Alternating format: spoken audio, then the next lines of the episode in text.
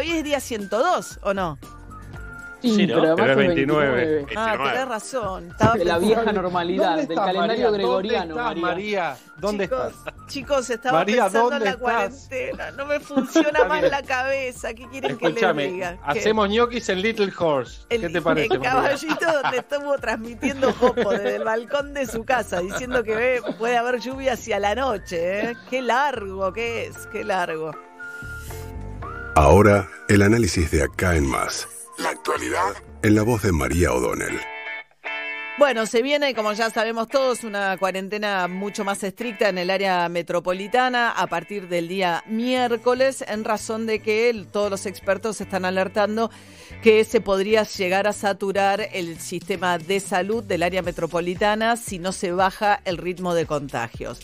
Ahora, hay méritos indudables respecto a lo que uno ve que está pasando en otros países con la administración que se tomó en la Argentina de encarar el, el tema con mucha seriedad en forma muy temprana.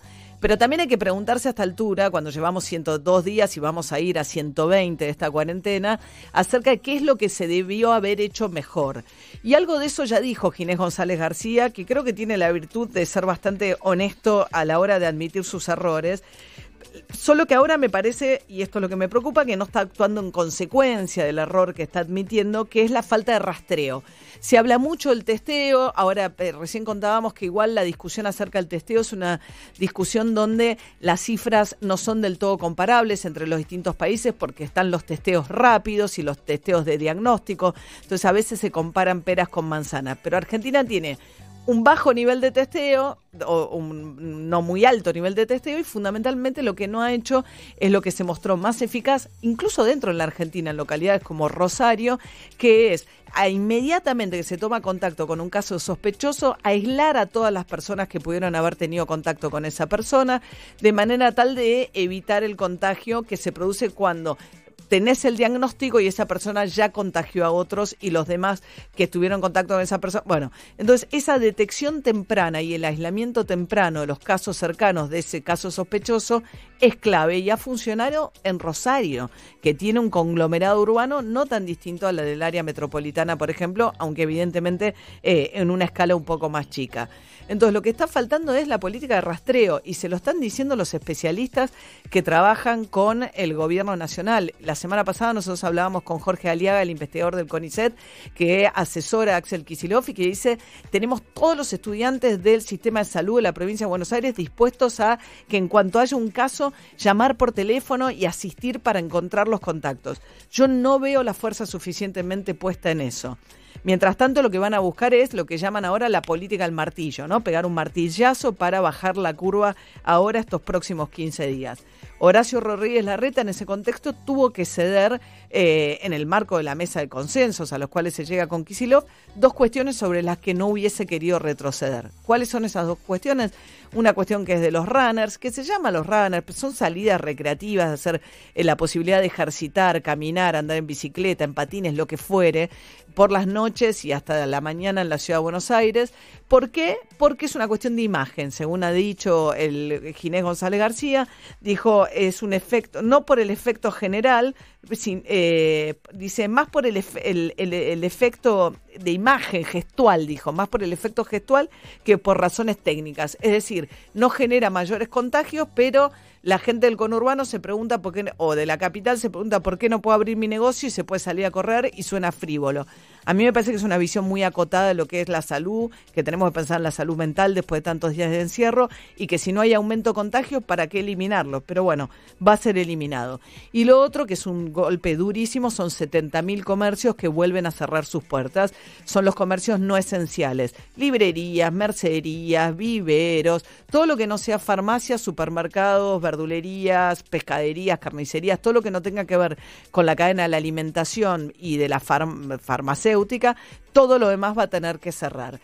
Eh, los restaurantes van a seguir con la modalidad del takeaway, es decir, que no solo van a mandar con delivery, sino que se va a poder ir a buscarlo. Los bancos sí van a estar abiertos, a diferencia de lo que pasó el 10 de marzo en adelante. También los lugares para pagos no, no bancarizados, Rapipago y demás van a estar abiertos esta vez de entrada. Pero el tema del cierre de los comercios no esenciales es un golpe durísimo para comercios que ya estaban, imagínense los textiles eh, y todos los que abrieron recién en la última etapa, muchos de los cuales no van a poder sobrevivir al cabo de tanto tiempo con las persianas bajas. Lo que se está discutiendo ahora es qué va a pasar si van a poder seguir haciendo envíos no esenciales, o sea, si te van a llevar las librerías, te pueden mandar los libros a tu casa o no, etcétera.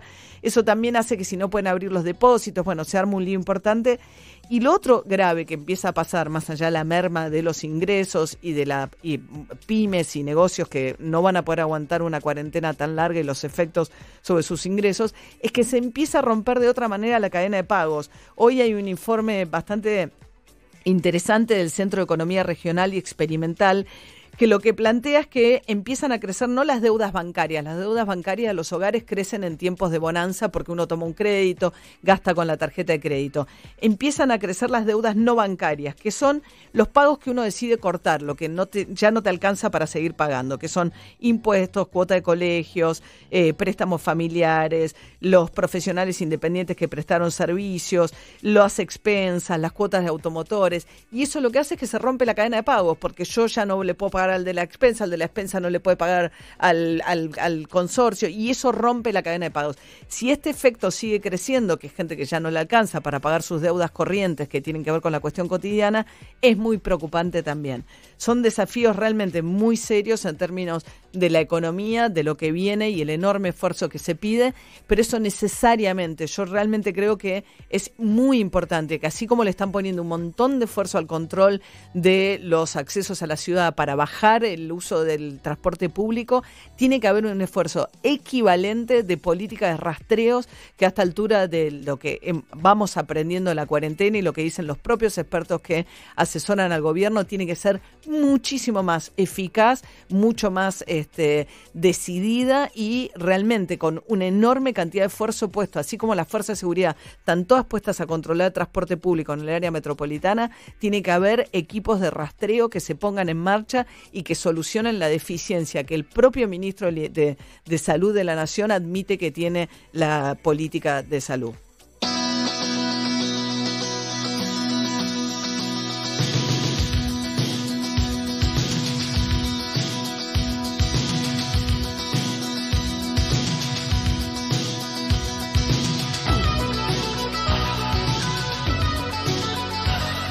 más, conectate con nosotros. Arroba de acá en más 951 en Twitter. Voy a ser tu mayordomo y vos harás el rol de señora bien. O puedo ser tu violador.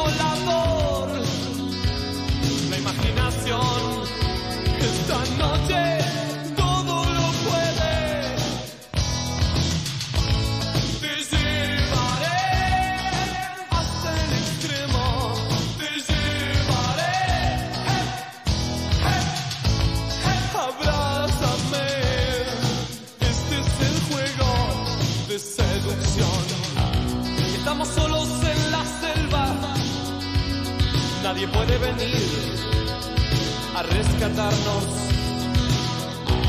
Estoy muriéndome de sed y es tu propia piel la que me hace sentir este infierno.